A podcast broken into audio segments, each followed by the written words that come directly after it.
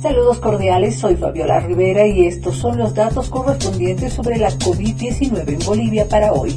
Los datos para hoy, jueves 12 de agosto. 717 casos positivos registrados, 242 en Santa Cruz, 179 en La Paz, 117 en Cochabamba, 61 en Chuquisaca, 53 en Tarija, 35 en Potosí, 15 en Oruro, 12 en Beni y 3 en Pando. Los fallecidos suman 24 en la jornada. La nota del día. La Organización Mundial de la Salud anunció que en los tres nuevos posibles tratamientos se usarán fármacos producidos por los laboratorios IFCA, Novartis y Johnson Johnson, productos que han sido donados por estos laboratorios y fueron seleccionados por un panel independiente de expertos, dado su potencial a la hora de reducir el riesgo de fallecimiento en pacientes de COVID-19, señaló la organización con sede en Ginebra. Muchas gracias a las personas e instituciones que comenzaron a trabajar con nuestra base de datos. Si requieres acceso exclusivo, no dudes en comunicarte con nosotros.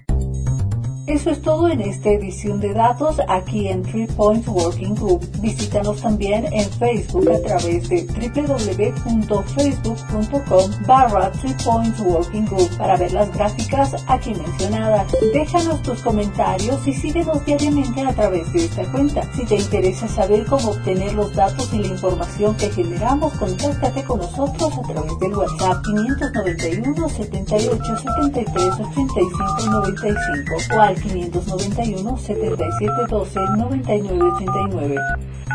Desde Potosí, Bolivia, les informó Fabiola Rivera. Nos reencontramos en el siguiente podcast.